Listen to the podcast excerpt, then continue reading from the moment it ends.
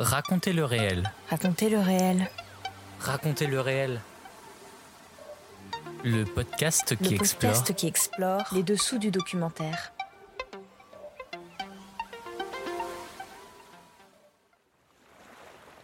hors série, faire entendre le réel.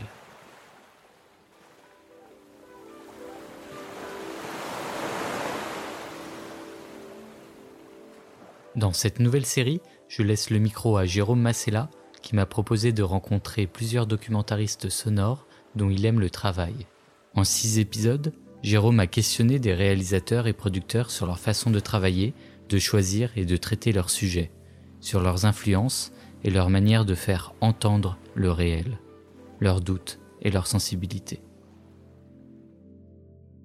Moi, mon idéal, jamais atteint, c'est que le grand-père ou la grand-mère qui a un usage hyper lointain du numérique tout à coup se disent ah mais oui c'est fou. En fait c'est des questions qui effectivement m'intéressent que s'ils écoutent France Culture ou s'ils écoutent des podcasts c'est parce que ils sont intéressés ils veulent réfléchir. Donc ça les fait réfléchir mais avec un objet qui n'était pas vraiment un objet au départ de réflexion. Donc ça ça, ça, c'est super bon. Et puis moi ce qui me fait hyper plaisir c'est quand un prof d'informatique euh, qui enseigne le développement euh, me dit ben moi en fait euh, voilà votre podcast votre émission etc je la fais écouter à tous mes étudiants parce que moi je leur enseigne pas ça. Mais en même temps c'est important pour eux de le savoir. Bon bah là c'est réussite totale. Et ça arrive pas tout le temps Faire entendre le réel, épisode 5, Delphine Saltel et Xavier Delaporte, le documentaire de savoir à la première personne. Pour faire connaissance, ce que je vous propose, c'est de me raconter votre premier souvenir d'artisan radiophonique. Est-ce que vous vous souvenez de la première fois que vous avez appuyé sur un bouton record? C'était un été et j'avais un copain à qui Laura Adler, qui était à l'époque directrice de France Culture, avait confié une émission d'été. Lui, c'était quelqu'un qui faisait pas du tout de radio et euh, il avait proposé un projet qui était très journalistique et elle avait dit il faut un peu de culture dedans. Et du coup, il m'a demandé si j'avais une idée. Et euh, avec Joseph Confavreux, qui lui avait fait des stages euh, chez Mermet, etc., on s'y était dit tiens, on aimerait bien te faire une petite série d'entretiens autour de la littérature non publiée. Et donc on avait fait, je sais pas, une dizaine d'entretiens avec des gens comme ça qui avaient écrit ou qui écrivaient et qui ne pas abouti à, à une, à une, publication. Bon, les entretiens, c'était rigolo, etc. Mais en fait, je me souviens assez bien qu'on faisait ça sur des mini-disques, qu'on montait sur le mini-disque. Donc, c'était mais affreux.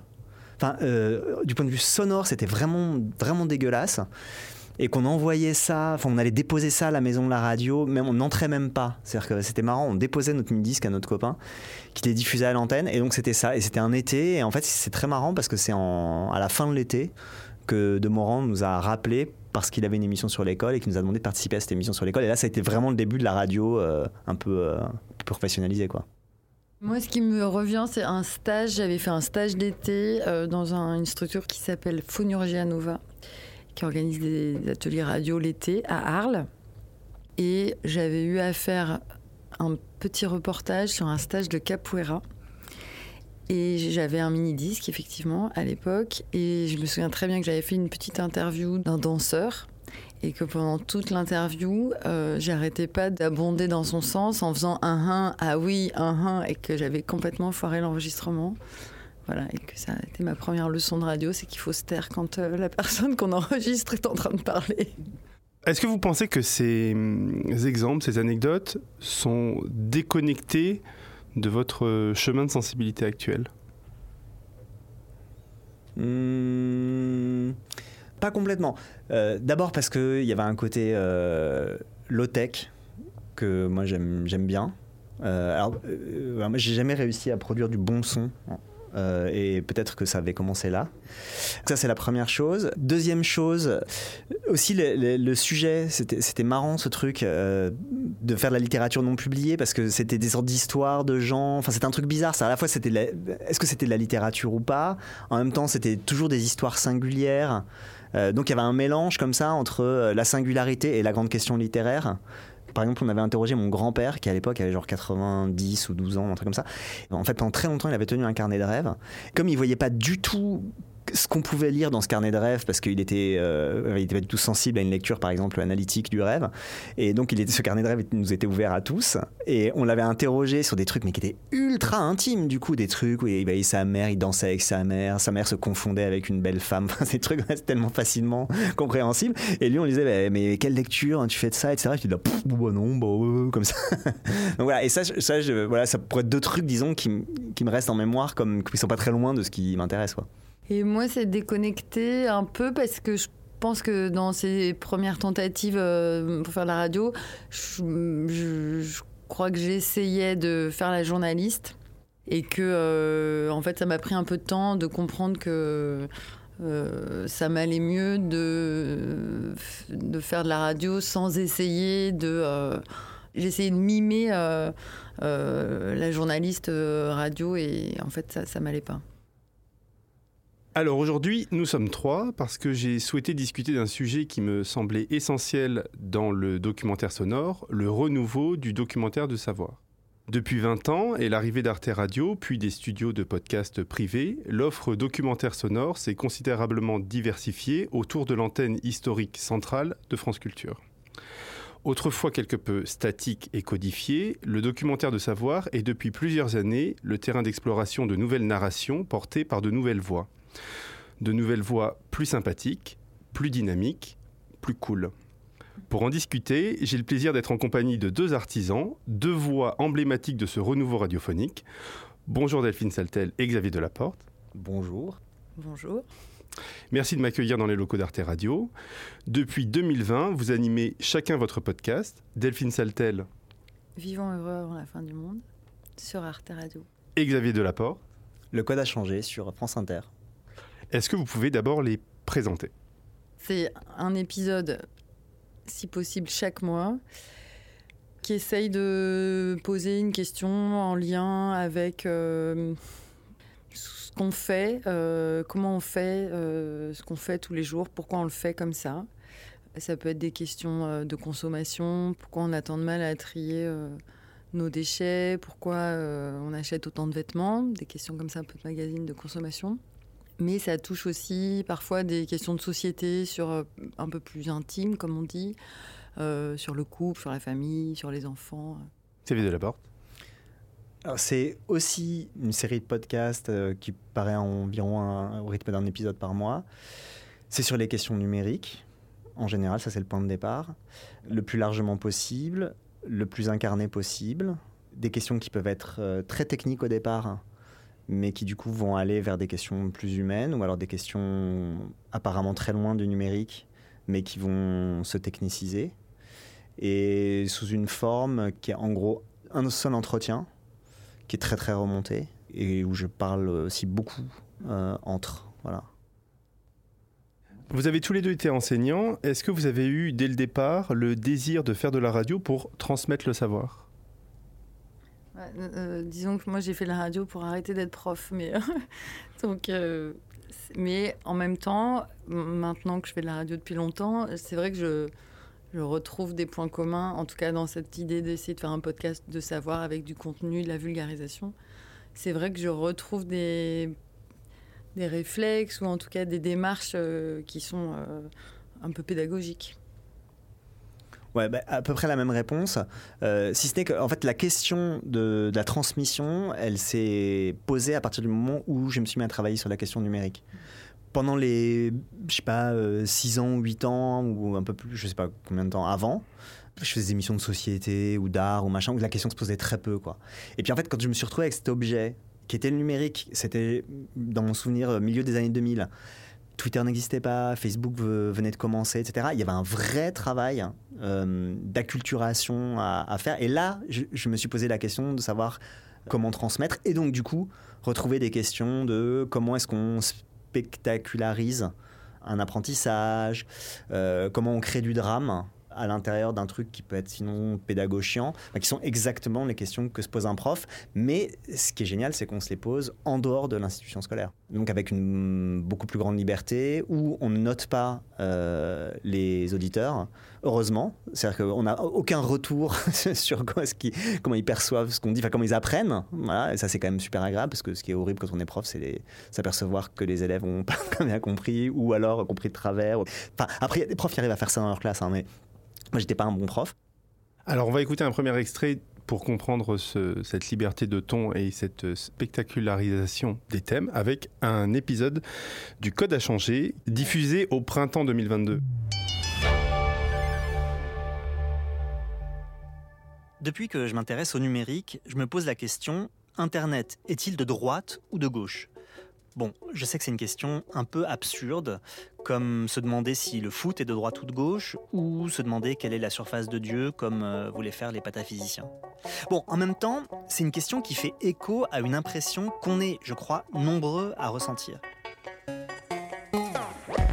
L'impression que progressivement, les utopies dont était porteur l'Internet, en gros la participation, l'horizontalité, l'émergence des voix minoritaires, ces utopies donc s'étaient dissipées et que les voix qu'on y entendait le plus, c'était celles des marchands, des réactionnaires, des complotistes, etc.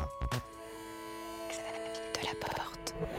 Je cherchais comment prendre le problème quand je me suis souvenu d'un livre dont on m'avait parlé. Un livre qui s'intitule The Revolution That Wasn't. Euh, en français, La Révolution qui n'a pas eu lieu. Un livre écrit par une chercheuse américaine du nom de Jen Shreddy dont on m'avait dit le plus grand bien. Alors en effet, après lecture, le travail de Jen Shreddy est édifiant. Pendant quatre ans, elle a suivi au quotidien le travail d'une quarantaine de groupes politiques en Caroline du Nord, des groupes de droite, d'extrême gauche, de gauche, des groupes noirs, des groupes ouvriers, etc., pour voir comment ils utilisaient Internet. Quels messages ils y diffusaient, à quel rythme, selon quelle organisation, avec quelle efficacité, etc. Et elle arrive à une conclusion implacable. Politiquement, les idées de droite dominent Internet. Comme Jen vit et enseigne en France, et eh ben, je lui ai demandé si elle pouvait passer un jour à la maison de la radio. Et on a pu discuter tranquillement en anglais parce qu'elle s'y sent plus à l'aise. Et à peine s'est-elle installée dans son fauteuil que je lui ai dit que son travail était super, mais que la conclusion était vraiment démoralisante. Tout dépend du point de vue. Pour les conservateurs, c'est une bonne nouvelle de savoir que c'est plutôt eux qui dominent l'Internet. Donc bon. Xavier Delaporte, comment choisissez-vous les thèmes pour intéresser un public large? Hmm, Alors, il y a deux, disons qu'il y aurait deux grands champs, trois, trois possibilités. La première, c'est ce cas-là, c'est-à-dire euh, il y a de l'actu. Euh, une campagne commence, euh, on sait que ça va être une campagne menée sur les réseaux, etc. Machin, donc je cherche à l'éclairer en trouvant quelqu'un qui peut m'en parler, etc. Bon, ça c'est le cas typique. Euh, deuxième cas, il y a euh, le hasard. On me parle de, on me dit tiens, Ethan Zuckerman est à Paris, est-ce que tu veux le rencontrer? Bah, Je le rencontre et voilà. Ou alors je tombe sur un truc. Et la troisième possibilité, c'est ma pure envie. Mais comment vous choisissez un thème qui serait à la fois ambitieux et à la fois accessible? Je me pose pas la question comme ça. Je me dis qu'à partir du moment où euh, ça m'intéresse, je vais me donner les moyens formels et intellectuels de rendre ça intéressant pour d'autres gens. Et dans Vivons heureux avant la fin du monde, comment faites-vous pour trouver des thèmes qui sont à la fois originaux et universels? Alors, moi, un peu ma, petite ambition, c'est de se dire que euh, on va essayer de trouver des outils intellectuels pour mieux comprendre ou regarder différemment des choses qu'on fait tous les jours dans la vie très ordinaire. Et du coup, je crois que c'est un peu comme ça que je tiens le euh, original et universel, c'est-à-dire que l'original, c'est les clés qu'on va trouver chez des gens qui travaillent sur des questions de près depuis longtemps, qui consacrent leur vie à euh, fouiller euh, des questions depuis les sciences sociales, depuis les sciences humaines, etc. Et on trouve dans les essais voilà, des, clés qui allume la lumière, quoi. Et l'universel, ben, c'est cet ancrage dans vraiment la vie quotidienne, le côté très râler crête de, euh, on, se pose des questions depuis nos gestes, nos, voilà, nos, tribulations à la maison, dans la vie de tous les jours. Est-ce qu'il y a des sujets pour lesquels vous avez renoncé à faire un épisode parce qu'ils étaient trop techniques, trop ambitieux ou trop euh, dans l'entre-soi du numérique ou euh, dans l'entre-soi des luttes euh, environnementales, par exemple? Peut-être, ouais. Il y, a des- il y a des sujets qui sont très compliqués, je trouve. Par exemple, euh, la Ligue du LOL. Ça, c'est un truc que je, regrette. Enfin, je, tourne autour, c'est-à-dire que voilà, il s'est passé un truc qui est compliqué. Et là, je suis piégé par ma forme, en fait. Ma forme, c'est une personne qui parle. Et ben, pour la Ligue du LOL, ça fonctionne pas. Je sais, je saurais pas très bien qui faire parler. Voilà. Donc, ça, c'est un cas limite. Et est-ce qu'il y a aussi l'urgence du traitement? C'est-à-dire qu'il faut parler du sujet chaud? Ah non, ah, pour, ah, pour moi pas du tout. Enfin, euh, euh, pour des raisons qui sont euh, bon, à la fois une question de goût. Je suis pas un fan de l'actu chaude, euh, voilà. Et pour une autre raison, c'est que c'est du podcast. C'est plus, on est plus des éditeurs, enfin des éditeurs auteurs. Enfin, je sais pas comment dire. Enfin, c'est hyper prétentieux de dire ça. Mais disons qu'on pense comme une collection, il me semble. hein, qui peut être encore lu dans un an, trois ans, dix ans, etc. Il y a quand même cette idée de la pérennité qui change énormément par rapport à la radio de flux. Même si la radio de flux est aujourd'hui audible en replay, c'est pas la perspective d'être écoutée. Nous, nous, on crée des trucs dont on se dit que ben voilà, il faut qu'il faut qu'il dure un peu. Donc si c'est trop chaud, ça marche pas. Alors ça peut être à partir d'une actu chaude, mais avec suffisamment dans ces cas-là de hauteur ou de décalage, etc., pour que ça soit encore audible euh, un peu après. Donc là, par exemple, parler de la Ligue du LOL, si, euh, hormis le problème de forme d'avoir une seule personne, mais en parler aujourd'hui, pour vous, ça aurait un sens? Ouais, là, ça aurait du sens. Ça aurait du sens par ailleurs parce que c'est réactivé par l'actualité. C'est-à-dire qu'on on voit des trucs qui ressemblent quand même un peu à ça. Donc ça aurait aussi un écho, parce qu'il ne faut pas non plus que ce soit complètement déconnecté de l'actualité euh, complètement. Mais, mais la question de forme, c'est pas rien, quoi. Et pour vous? Y a-t-il des sujets? que j'ai laissé tomber euh, Non, parce que c'est pas dans ce sens-là. Enfin, non. Des sujets trop, trop, euh, j'allais dire trop chiants. Bah, j'ai pas d'exemple, mais en tout cas, le défi, c'est L'ambition, ça serait de s'atteler à des espèces de questions. euh, bah, par exemple, le, tri des déchets. Voilà, c'est une espèce de question qu'on n'a pas envie de se coltiner pour plein de raisons, bah, parce qu'il y, a le- tabou des déchets, mais parce qu'aussi c'est une question technique, c'est une question qui nécessiterait qu'on change complètement nos usages, nos automatismes, etc. Donc c'est une question dont on n'a pas envie de parler. Et euh, qu'est-ce qu'on va trouver comme solution pour euh, bah, euh, la rendre un peu plus, voilà, un, un peu plus accrocheuse, un peu plus sexy. Donc pas de sujet interdit. Pour l'instant, non, j'ai pas, d'- j'ai pas d'exemple. Dans l'écriture de vos documentaires, comment checkez-vous vous-même que votre narration est compréhensible? Est-ce qu'il vous arrive euh, fréquemment de vous dire non mais alors là, ça, ça y est, je vais, je vais perdre les gens Moi, je travaille avec euh, un réalisateur qui intervient sur la fin de la fabrication, qui s'appelle Arnaud Forest.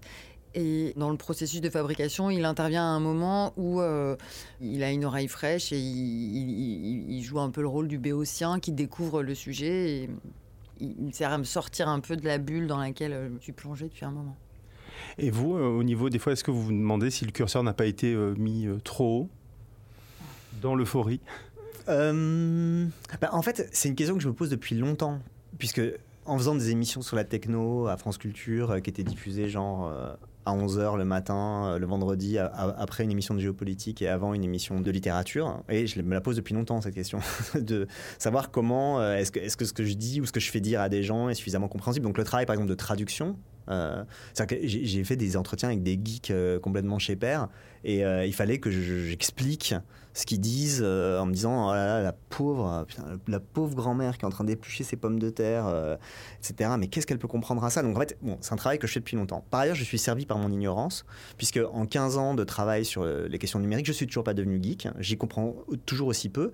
Et donc en fait je me dis que euh, ce que je ne comprends pas moi il y a peu de chances que des gens qui ne sont pas du tout intéressés par le numérique le comprennent. Et donc du coup je fais déjà un propre travail d'éclaircissement pour moi-même. Donc de reformulation etc et après je le, je le fais en un peu encore moins technique pour les gens euh.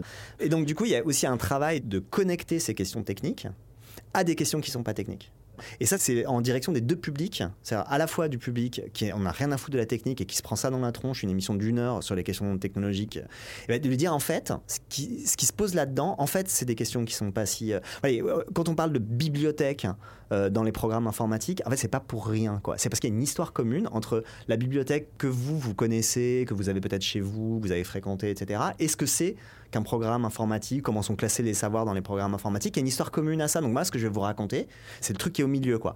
Et ce qui est vachement marrant, c'est que ça, ça intéresse aussi les geeks. Parce qu'au fond, eux, ils, savent ce que c'est une bibliothèque dans un, logiciel, mais en fait, ils savent pas très bien que c'est connecté à des gens qui ont pensé ensemble l'histoire de la bibliothèque et l'histoire de la classification, et donc la classification des données, etc. Et donc, ce travail-là, c'est pas forcément que c'est un travail de vulgarisation, mais disons que c'est un travail d'établissement d'un terrain commun. Et le pari, c'est que ce terrain commun, ben, il va intéresser plus de gens, quoi.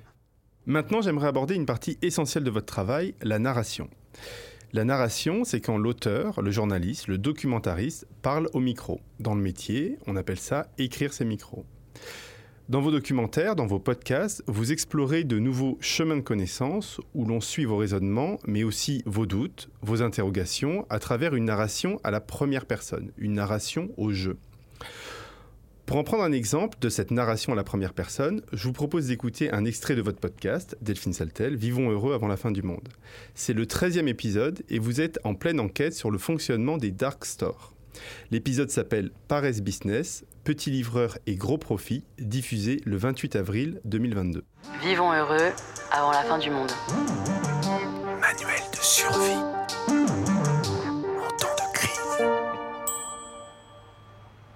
Le truc qui saute aux yeux, évidemment, là, c'est le contraste entre les pratiques limites moyenâgeuses de ces startups qui font pédaler dans le froid des sans-papiers et toute la com clinquante qu'elles déploient pour apparaître comme des fleurons de l'innovation technologique.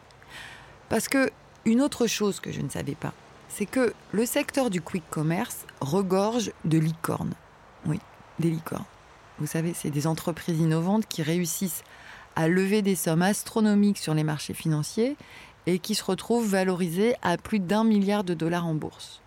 Par exemple, le lancement de Gorillaz en mai 2020 a tellement surexcité les investisseurs qu'aujourd'hui, cette boîte, qui est allemande à la base, est cotée à 3 milliards de dollars. Bon, là, je m'excite en répétant des chiffres que j'ai lus, mais en fait, je suis une vraie tanche en économie. J'ai eu des cours de SES e au lycée, sauf que j'écoutais rien. Ça rentrait pas dans mon trip de poétesse maudite. Et du coup, aujourd'hui, je comprends pas. Je comprends pas comment ça marche. Pourquoi des boîtes de livraison express lèvent autant de fonds sur les marchés financiers? D'où vient toute cette thune? Et où elle va? Donc, je me suis remuée et j'ai cherché un économiste qui voudrait bien éclairer ma lanterne. Un économiste qui voudrait bien éclairer ma lanterne.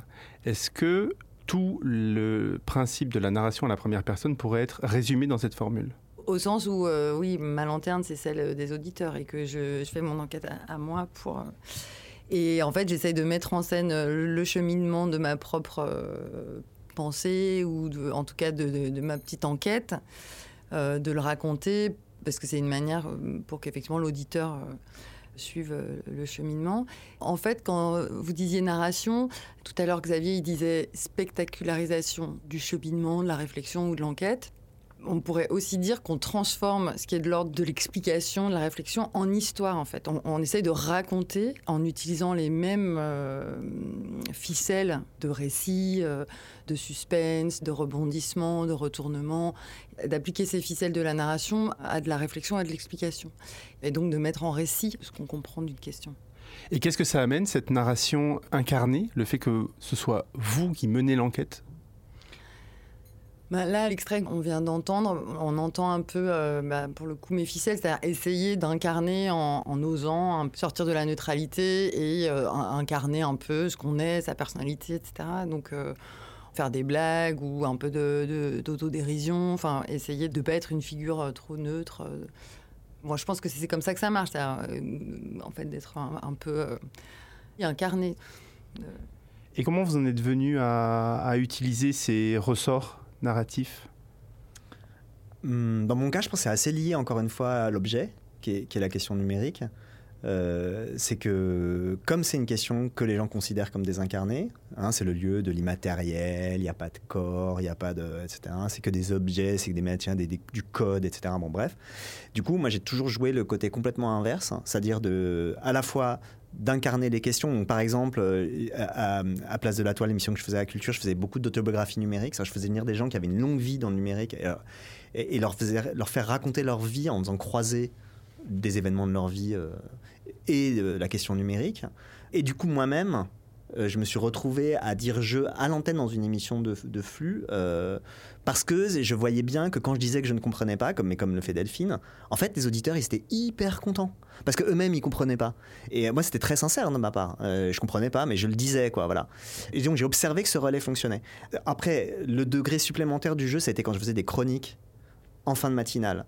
J'interviens en fin de matinale, euh, c'est la matinale Intello, France Culture, voilà, avec des gens qui parlent de trucs, mais qui ont rien à voir avec la question numérique. Et moi, juste après l'invité, qui est encore en plateau, donc ça peut être le maire de Bagdad, hein, ça peut être Elisabeth Badinter, ça peut être je sais pas quoi, et ben c'est ah, la chronique numérique de Xavier Delaporte. Vous donc là, si, vous racontez un truc euh, désincarné, etc., mais c'est horrible. Donc du coup, en fait, il, faut, il, fallait que moi, je- je sois super incarné, que je joue une sorte de personnage, quoi, pour faire ce lien-là, etc. Donc Après, dimension supplémentaire, le podcast, c'est que c'est une subjectivité qui s'adresse à une autre subjectivité, en gros, hein, de manière encore plus forte que dans d'autres euh, circonstances. Donc du coup, c'est assez naturel de se situer. Voilà. Alors après, quelle situation on crée? Bon, Là, euh, moi je suis hyper d'accord avec ce que dit Delphine. Après, il y, y y a une différence, c'est que toi, tu pousses plus dans euh, l'ex- l'exposition de qui tu es, etc., puisqu'il y a les sons, les enfants, etc., euh, le mari, euh, tout ça. Bon, moi je fais pas du tout ça, mais je me suis créé une sorte de jeu discursif qui dit pas grand-chose de sa vie intime, mais qui a une manière de penser. C'est-à-dire un jeu qui serait uniquement dans le raisonnement, qui ne chercherait qu'à comprendre. Voilà, en fait, mon jeu, c'est pas une biographie, c'est un ton, c'est une manière de penser, donc qui, qui va d'un truc à l'autre, qui dit ah ben je sais pas, qui se perd, qui machin, etc. Voilà. Et donc du coup, ça donne une forme d'unité. Si les gens aiment, c'est parce qu'ils aiment cette manière de, de réfléchir. Voilà. Je vais hocher la tête. Ben non, mais parce que je, me dis- je faisais le lien entre l'idée qu'on essaye de faire de la narration, de raconter toujours euh, une histoire, parce que c'est encore ça qui marche le mieux pour euh, l'esprit humain. Et pour une histoire, il faut, un- il faut des personnages. Et c'est se constituer son personnage. En l'incarnant, et mais il y, a plein, il y a plein de manières différentes de fabriquer son personnage. J'aimerais qu'on écoute un nouvel extrait d'un épisode du Code à changer où vous poussez le curseur assez loin et où vous êtes sérieusement bousculé dans vos certitudes. Vous échangez avec Anne Cordier, spécialiste des pratiques du numérique dans un épisode qui répond à la question Sommes-nous vraiment en train de fabriquer des crétins digitaux? Mon enfant fait du football. Je vais aller, que je sois ou non fan de foot, je vais aller le voir faire ses matchs. Mhm. Je vais l'encourager. Je vais reconnaître l'importance que cette activité a dans sa vie de tous les jours. Mhm. Je vais le féliciter pour ses réussites et je vais le soutenir quand il va échouer à un match. Pourquoi Quand il est en train de jouer à un jeu en ligne? Pourquoi je ne m'intéresse pas à ça? Pourquoi je me dis pas juste ah bah c'est chouette ce que tu as fait, ah bon t'as passé un bon moment, est-ce que tu as passé un niveau Enfin, la sociabilité, elle s'organise aussi avec ces activités-là.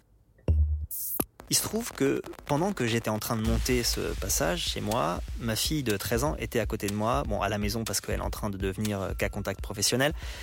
Et alors je lui dis, ben écoute, écoute comme c'est intéressant ce que dit cette dame.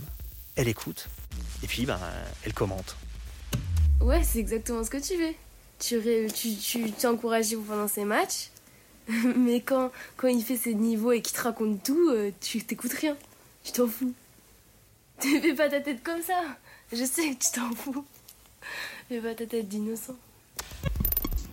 C'est vrai, j'avoue, j'ai du mal à m'intéresser à Brawl Stars, le jeu auquel joue mon fils en ce moment. J'avoue, je m'en fous. Alors que je peux assister avec émotion à ses entraînements de foot, alors que j'adore le récit de ses matchs du samedi, je n'arrive pas à m'intéresser à Brawl Stars. Mais Anne, elle ne me demande pas de m'intéresser au jeu lui-même, elle demande juste que je m'intéresse à mon fils jouant à Brawl Stars. D'accord. Alors pourquoi, même ça, je ne le fais pas Alors j'aimerais préciser que cet extrait n'est pas représentatif de la façon dont vous convoquez vos proches dans le code à changer. C'est plutôt une exception. Euh, Qu'est-ce que ça amène dans l'épisode, le fait de se faire bousculer dans ses certitudes, le fait de vivre le changement de paradigme en direct? Mais Vous voyez bien, l'épisode euh, essaie de répondre à une crainte collective qui est qu'est-ce que fait mon môme avec son téléphone euh, Est-ce qu'il devient pas Il se décroche de la réalité, il ne fait plus rien, etc. Bon, voilà. Anne Cordier, elle dit un truc qui est un truc euh, compliqué. elle dit voilà, intéressez-vous aux jeux de vos enfants, etc. Mais la plupart des parents, en fait, ils en ont rien à foutre des jeux des enfants parce qu'effectivement, c'est Brawl Stars ou n'importe quoi, ça n'a aucun intérêt en soi. Enfin, mais comme, mais pas plus. Quand je dis ça, moi-même, quand je jouais au jeu à Donkey Kong euh, dans, dans, dans l'ère pré-numérique, c'était pas très intéressant. Enfin, bon, voilà. Mais pourtant, ça me passionnait. Bon, donc, donc à ce moment-là, c'est quand même un truc. Pour le coup, c'est un truc, je pense, très important et très fort ce qu'elle dit, hyper important. Bon, mais dit comme ça, de manière un peu incantatoire. Bon ben voilà, en fait, je, pense qu'en mettant en scène, mais c'est un pur hasard, hein, c'est quand je raconte le, truc du lit et tout, c'est tout à fait vrai. Hein, euh, et, que cette réaction, elle l'a effectivement eu, je ne l'ai pas enregistrée au départ. Et puis après, je dis, bon, bah vas-y, euh, refais-la, genre, mais parce que c'était quelque chose de vrai. Bon, et ben, je, pense que là, l'idée qui est l'idée de dire, bon, idée toute bête, intéressez-vous à ce que font vos enfants dans vos téléphones, faites-leur raconter, etc., qui est très forte chez Anne. Euh, et je pense très intelligente, et ben en fait, juste en en faisant une petite scène, bah, ça devient un truc hyper incarné. Chaque parent se reconnaît et se dit oh, Mais merde, moi aussi, j'ai mon enfant qui passe des plombes à jouer. Et jamais je lui ai demandé de me raconter ce qu'il ressentait, etc., comment il avançait et tout ça. Et donc, en fait, juste la petite scène fait, fait, à mon avis, beaucoup plus sens, pour le coup, que le propos incantatoire. De sociologue en plus. Voilà. Oui, et puis euh, parce qu'aussi, là, tu montres aussi euh, les résistances ou les incohérences, et, que de faire passer le message en intégrant aussi que euh, c'est pas si simple et que il faut aussi compter avec toutes nos dissonances, le fait que nos contradictions, etc. Ça déculpabilise, enfin, ça, je sais pas comment dire, ça, ça, évite que, bah, voilà, que ce soit une incantation, que ce soit un message en surplomb. Mais c'est ce que c'est ce que Delphine elle fait tout le temps en fait. En mettant en, scène ses propres contradictions.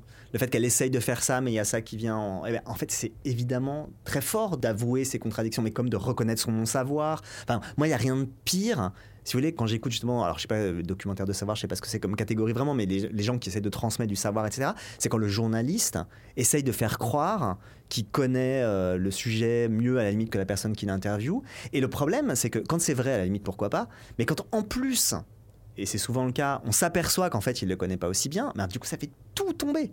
Et donc le, truc inverse, qui est de dire ben non mais je comprends pas, ou je comprends mais en même temps ça contredit ça, là, etc. Moi je pense que c'est un truc qui marche quoi. Voilà. En fait, vous restez auditeur.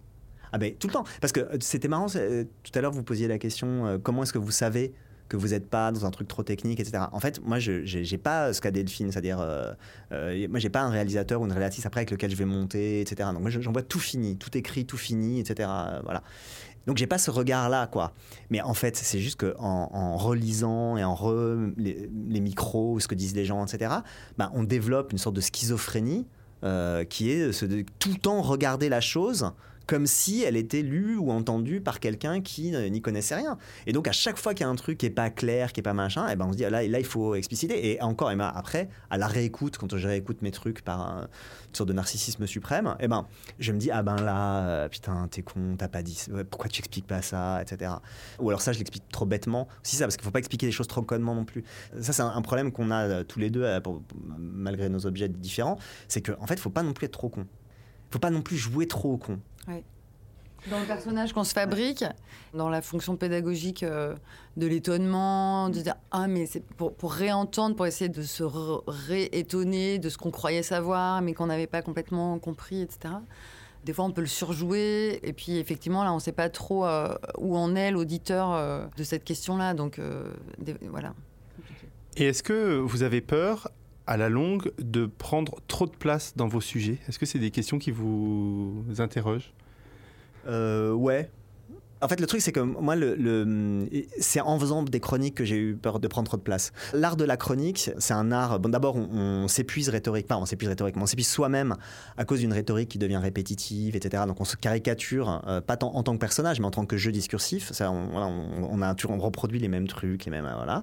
Et aussi parce qu'on parle tout le temps, euh, on parle de soi, ça. Et en fait, moi, j'avais, l'angoisse des vieux chroniqueurs, et de, de France comme ça pendant des, ça fait 40 ans qui, voilà, et puis qui pensent qu'ils savent mieux parce qu'en fait, personne n'est contredit jamais. L'avantage de la chronique, c'est qu'on n'est pas contredit. C'est ça qui est super. Et, euh, là, euh, et là bah, en fait, en continuant, à, en continuant à rencontrer des gens quoi, qui disent des trucs intéressants et des gens jeunes. Parce que c'est ça aussi, nous, ce qui nous guette, c'est le vieillissement. Et euh, non, mais ce qui nous guette aussi, c'est de ne pas se confronter à d'autres manières de parler, d'autres sujets, d'autres usages, dans, mon cas, etc. Et donc aussi d'aller voir des gens et, de, valoriser, de valoriser des paroles et des types de paroles ou des usages qui nous paraissent un peu loin, etc. Et ça aussi, ça nous, ça nous sort de notre, de notre truc. D'être déplacé, de voilà. trouver des gens qui nous voilà. déplacent. Et moi, ce que ça m'inspire la, la, question, c'est que, enfin, je pense qu'on se fatigue soi-même, effectivement, à enfin, donc, euh, on peut s'essouffler, en avoir marre de, de, de, jouer son petit personnage, etc., de s'inquiéter, de, de, fatiguer les gens, etc. Mais euh, ça vient surtout quand euh, la matière qu'on a n'est pas à la hauteur de ce qu'on espérait et que du coup on a l'impression de devoir y aller de sa petite personne pour combler, etc. Donc moi, ça m'arrive euh, régulièrement. Et là, c'est épuisant parce qu'on sent que c'est vraiment un peu un cache-misère d'une matière qui est un peu décevante. Et dès que, euh, en revanche, on a des entretiens ou qu'on fait des rencontres avec des gens qui nous ont vraiment euh, surpris, débunké des trucs, là, euh, d'abord, on trouve plus naturellement quelque chose à dire parce qu'on est sincèrement épaté ou, ou, déplacé. Et en plus, on peut aussi changer de petite musique parce que justement, la, personne, elle nous, elle nous déplace. Vous vous souvenez de la dernière chronique de la tête euh, dans la toile? Où vous dites il faut me couper euh, le micro parce qu'en fait je deviens euh, narcissique Ah ouais Je vais vous lire un extrait. C'était en 2013.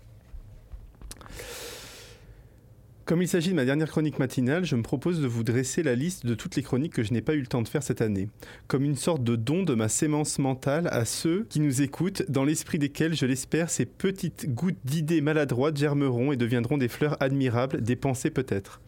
Vous voyez cette phrase, je l'ai d'abord écrite au premier degré avant de m'apercevoir à la relecture que non seulement elle était assez douteuse du côté de l'analogie, mais qu'en plus elle était très mégalo. Cette phrase est la raison pour laquelle il ne faut pas rester chroniqueur trop longtemps, c'est ce que vous disiez. Parce qu'une personne à laquelle on donne à chaque jour l'occasion de parler de tout et de rien à une audience conséquente sans l'interrompre devient nécessairement folle au terme d'une période s'étalant d'un jour à une semaine. Il faut donc s'arrêter vite. Alors, le problème, c'est que j'ai recommencé un an plus tard et que j'ai fait à la fin de la deuxième année exactement la même chronique en disant exactement la même chose, ce qui est le signe suprême de la folie du truc. Quoi. Et avec le temps, est-ce que vous avez, est-ce que vous remarquez que vous avez plutôt tendance à rajouter de votre personne, de rajouter de la narration à la première personne, ou plutôt à en enlever? Ça dépend vraiment du, c'est au cas par cas, effectivement, en fonction de la matière qu'on doit mettre en valeur. Et ce qui est compliqué, c'est qu'effectivement, ce que disait Xavier tout à l'heure, c'est que les retours qu'on a des auditeurs, ceux qui aiment et ceux qui se manifestent, on comprend que c'est, euh, justement ce, petit personnage-là qu'ils apprécient. Et donc, c'est un peu compliqué stratégiquement. En, fait, ce que les auditeurs envoient, c'est j'aime bien comment vous faites. Et euh, alors que soi-même, on est un peu fatigué de comment on le fait. Mais... Ouais, mais c'est tout à fait vrai. Et moi, je m'aperçois que le prochain truc que je ferai en radio, si je continue à faire des trucs en radio, je pense que je parlerai pas beaucoup. Et je m'aperçois d'ailleurs que euh, en presse écrite, eh ben, que, euh, alors que j'ai commencé à rue 89 dans une presse web où on dit assez facilement jeu, et ben de plus en plus, j'enlève le jeu dans mes papiers. Et que même on m'a demandé de faire à l'Obs une chronique dans le, mag numérique et qu'en fait ce qu'ils avaient en tête c'était un peu les, chroniques que je faisais à la radio et en fait je leur ai proposé exactement l'inverse il n'y a pas de jeu c'est une sorte de, truc d'anticipation de rétro-anticipation comme si des paléontologues euh, euh, de, dans 5000 ans découvraient nos outils et essayaient de comprendre ce qu'on donc donc il y a une absence totale de moi c'est à la fois un truc personnel d'être arrivé un peu au bout de ce qu'on pense. Moi, je pense des trucs sur le numérique, si vous voulez, mais je pense qu'au bout de 50 podcasts, j'aurais à peu près dit et même redit. Ce que, ce que j'ai que comme idée hein, j'en ai pas non plus des 10 000 quoi. Donc donc il y, y, a ce premier truc. Après je pense aussi qu'il y a une sorte de réaction contre un air du temps mm. il faut le dire. C'est à dire que euh, c'est que moi j'ai trouvé ça hyper bien la parole située le jeu etc je suis un, un lecteur des, de, de l'autothéorie de tout ce que vous voulez. Mais on arrive à un moment où je pense que c'est aussi bien de sortir de, sa situation, voilà, et qu'on a aussi envie de faire ça euh, soi-même, quoi. Enfin, penser en dehors de soi, quoi. Voilà. Et là, j'arrive à un moment où je me sens un peu, pff, pareil, je me dis, mes trucs, mais c'est ce que dit Delphine, on se fatigue de soi quand même au, bout d'un moment. Sauf que c'est un procédé rhétorique de dire qu'on se fatigue de soi. Enfin, et c'est là où c'est compliqué. c'est encore de la chronique. Bah ouais, c'est encore de la chronique, mais bien sûr. Donc euh, c'est encore une mise en scène de soi. Évidemment mais c'est là où c'est non mais c'est compliqué cette question hein. Euh, parce qu'elle elle a hyper raison Delphine quand elle dit le truc c'est que le retour des auditeurs qui est quand même très important parce que euh, parce que la grande différence entre la presse écrite par exemple et la et la radio et encore plus avec le podcast c'est comme on s'adresse à des subjectivités et eh ben les subjectivités elles réagissent et en fait les gens ce qu'ils aiment c'est ça ce qui fait l'unité à la fois de chaque épisode mais aussi d'une collection c'est ce jeu discursif ou ce jeu semi-discursif ou je sais pas trop quoi. Et donc en fait, vous êtes pris au piège de ça, mais comme n'importe quel journaliste euh, un peu euh, investi dans son écriture, etc. Et au bout d'un moment, pris, c'est ce que vous savez faire, c'est ce qu'on aime que vous fassiez, c'est pourquoi on vous invite, c'est pourquoi on vous écoute et tout. Donc qu'est-ce que comment euh, comment faire autrement? Surtout, nous on, a, nous, on commence à avoir un âge où on peut pas non plus se réinventer complètement, quoi. Donc, qu'est-ce qu'on fait? Bah, si, à coup, on va faire du sans-son comme ça dans la rue, tout. Puis moi, je sais pas faire, quoi, choper les sons dans la rue et tout au point que la narration à la première personne existe pour elle-même C'est-à-dire eh ben, C'est-à-dire que le, personnage prenne euh, toute la place, enfin, ou trop de place bah non, parce que tant qu'on restera dans cette démarche de, faire entendre euh, d'autres vies que la nôtre, euh, et, et, voilà qu'en fait c'est plutôt un prétexte, c'est plutôt un procédé formel pour donner à entendre les autres que nous-mêmes, non, on ne sera pas que dans l'auto analyse, mais mais il y a ce truc de, changer, de renouvellement formel. Après, on fera toujours les choses avec ce qu'on est et avec un ton, un style, etc. Mais c'est vrai que cette petite euh, la mise en narration, voilà, euh, c'est vrai qu'au bout de deux trois saisons, ça devient un peu une espèce de, de recette et que du coup, on sent la nécessité de trouver d'autres formules. Est-ce que vous pensez que la narration à la première personne, le jeu, peut empêcher de traiter des sujets complètement neufs et étrangers Est-ce que vous pensez que la narration à la première personne peut euh, réduire le champ d'exploration documentaire? Bah, Non, parce qu'en fait, euh, je pense que le point commun avec Delphine et moi, c'est qu'on met en scène euh, quelqu'un qui est en train de fabriquer et de réfléchir à un sujet. Donc le sujet, il peut être il peut être ultra varié. Enfin, ça peut être sur euh, pas un laboratoire en Chine, euh, ça peut être sur euh, une idée. Moi, je suis assez déconnecté du, sujet en lui-même. Enfin, si je sais pas si je fais un truc sur un, un supercalculateur, ce que je vais mettre en scène avec mon jeu, c'est moi réfléchissant, alors soit y allant, soit réfléchissant à la question du supercalculateur, soit faisant des liens entre ce que me raconte l'ingénieur qui s'occupe du supercalculateur et ce que j'ai lu par ailleurs, etc. Donc, quel sujet est empêché par ça? S'il y a une narration au jeu, il faut qu'il y ait un personnage, mais il y a plein de manières différentes de fabriquer son personnage. Et euh, alors, bah, euh, si par exemple, moi, le personnage que je me suis fabriqué pour Vivons Heureux, où un peu la mission, c'est euh, d'ancrer la réflexion dans la vie quotidienne, alors forcément, ça pourrait me limiter, parce qu'il y a des questions, des fois, il faut que je fasse un peu le grand écart entre ma vie quotidienne, mes questionnements domestiques, et puis un sujet qui m'intéresse. Donc là, ça peut me limiter. Mais on peut faire bouger son jeu et aller embrasser une question euh, qui ne nous concerne pas directement, mais euh, qu'on regardera quand même avec une, d'une manière personnelle. Non, en fait, la limite, elle n'est pas dans la forme et dans le jeu. La limite, elle est dans la curiosité intellectuelle de la personne qui fabrique l'émission. C'est ça la limite. Moi, par exemple, j'ai, du mal avec l'écho, un peu comme Delphine. Bon, ben voilà, ça, ça, fait 15 ans que je traite de questions numériques, mais jamais frontalement de questions économiques. Alors que les premières boîtes euh, de capitalisation au monde, c'est des boîtes numériques enfin, ou informatiques. Enfin, c'est quand même un, point aveugle gigantesque. Tu te confesses sur ah, le fait que tu as fui ce sujet euh Ah mais ouais, mais carrément, ça m'intéresse pas du tout. Ou la question de l'innovation, par exemple. Moi, je, ne suis pas du tout intéressé par l'innovation. Enfin, c'est l'innovation en tant que le nouveau truc est sorti, etc. Machin. Bon, ça, c'est une limite, mais c'est pas une limite qui est, c'est pas une limite formelle. C'est une limite qui est due à juste la, la configuration cérébrale et cognitive de la personne qui, qui fait l'émission. Mais c'est pas parce que tu le traites au jeu ou pas. Oui, c'est pas ça. Est-ce que c'est agréable ou désagréable de se faire euh, interviewer? Euh, Non, c'est très agréable. ça se sent dans ma voix. Non, t'aimes pas toi? Non, mais si, si, j'aime bien, euh, j'aime bien, mais au moment, moi je suis comme ça, au moment où j'aime bien un truc, en même temps, je pense qu'il faut pas l'aimer complètement. Ah non, c'est sûr qu'il faut pas l'aimer, mais c'est hyper agréable. non, mais c'est marrant. Non, mais en fait, c'est pas le problème, c'est pas tant être interviewé. Le problème, c'est d'abord qu'on s'intéresse à ce que vous faites. Nous, on n'est pas des, enfin, on n'est pas des stars à qui on pose dix fois la même question. Donc non. On est content. Donc on est Donc on est content quand les gens s'intéressent à nous déjà. Ça, c'est- non, mais c'est vrai. Enfin, Oui, tu vois, oui. il y a ça. Oui, mais en Euh, même temps, on doute que ça puisse être vraiment intéressant. Enfin, moi, c'est mon problème. Moi, moi, je, me dis que la responsabilité, c'est pas moi qui l'ai. C'est lui, il vient, il se déplace, il sort son micro, il pense que c'est intéressant. S'il pense que c'est intéressant, c'est que ça doit l'être. C'est pas mon problème, quoi. Tu vois. Et après, le, le- après, ce qui est aussi intéressant, c'est la, la question de, ça nous oblige, enfin, ça oblige à expliciter. euh, des trucs, à réfléchir à des trucs. euh, parce que, parce que, par exemple, ce matin, j'ai été réveillé très tôt, et donc, du coup, je me suis dit, ah tiens, là, il faut que voit le mec avec Delphine et tout ça. C'est quoi encore? De quoi on va parler? Et donc, je me suis dit, tiens, ce jeu, dans et je me dis, ah tiens, jeu discursif, c'est pas mal. Bon, voilà, parce que j'étais obligé de, de me. De me- là, j'ai réfléchi un peu avant, etc. Machin, et je me dis, tiens, c'est c'est- ça explique finalement assez bien ce qu'on veut faire. Bon, bah, du, du coup, je suis content parce que maintenant, quand dans 50 ans, quelqu'un d'autre s'intéressera à ce qu'on fait, et ben, du coup, je dirais, ah, jeu discursif, comme ça, comme si c'était un concept, vous voyez. Bon, bah voilà, ça sert à ça, quoi. Voilà, éclaircir comment on fait. ouais, c'est vrai. Y a-t-il une question que vous auriez aimé que je vous pose?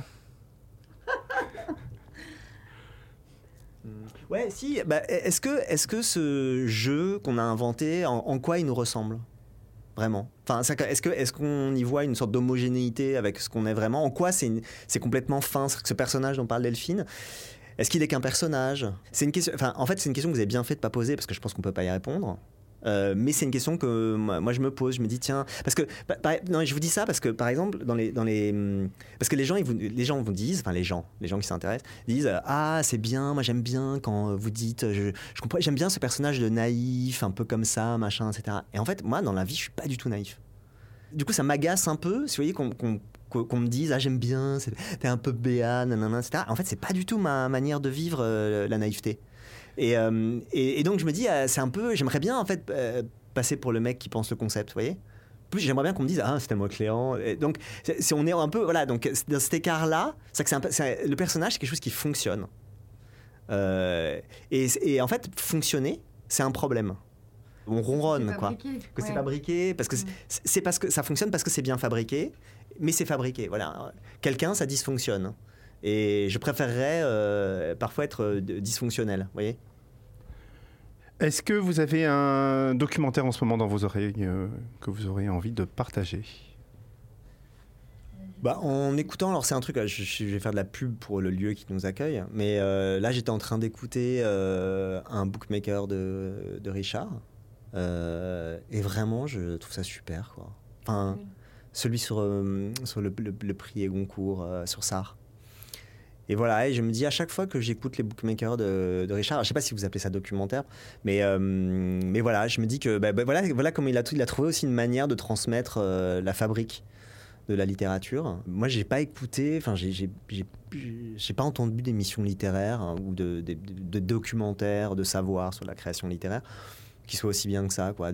Voilà, l'équilibre qu'il y a entre le biographique et le littéraire, la manière dont ça progresse, la position de Richard. Richard, il est quasiment page 2. Mm. Et en même temps, il est un vrai personnage. Oui, c'est vrai. Donc, on n'est pas obligé de dire jeu pour être un personnage, ouais, pour transmettre. Delphine? Euh, de trucs récents, non, mais je- là, la semaine dernière, c'était les, les 20 ans d'Arte Radio au Palais de Tokyo. Et donc, il y a eu un soir où je suis allée à une rencontre qui était sur le rapport entre euh, la musique et le documentaire. Tu étais là d'ailleurs. Et euh, on a réécouté euh, le début de Poudreuse dans la Meuse, qui est le documentaire de Media Oudig. Et euh, justement, par rapport à toutes les questions là qu'on a évoquées, euh, le, réentendre un, documentaire où le parti pris, c'est vraiment la prise de son, que tout se raconte par les sons, les voix des autres, sans aucune voix off, et avec un travail sur euh, voilà le, rythme, les paysages sonores. Ça m'a, ça m'a, en fait, ça m'a donné envie de, de- me remettre un peu à cette écriture-là. Avec, en, fait, c'est vrai que le podcast, comme il y a beaucoup ce truc de, de faire parler les autres, de parler soi, on, c'est, c'est- c'est du- c'est de la radio de studio beaucoup. Et donc ça m'a donné envie euh, de euh, redonner envie, parce que je l'ai, je l'ai fait souvent, mais voilà, de sortir, de faire de la prise de son un peu large. Eh bien merci, c'est terminé. Il me reste à vous remercier infiniment, Delphine Saltel et Xavier Delapo. Merci à vous. Merci.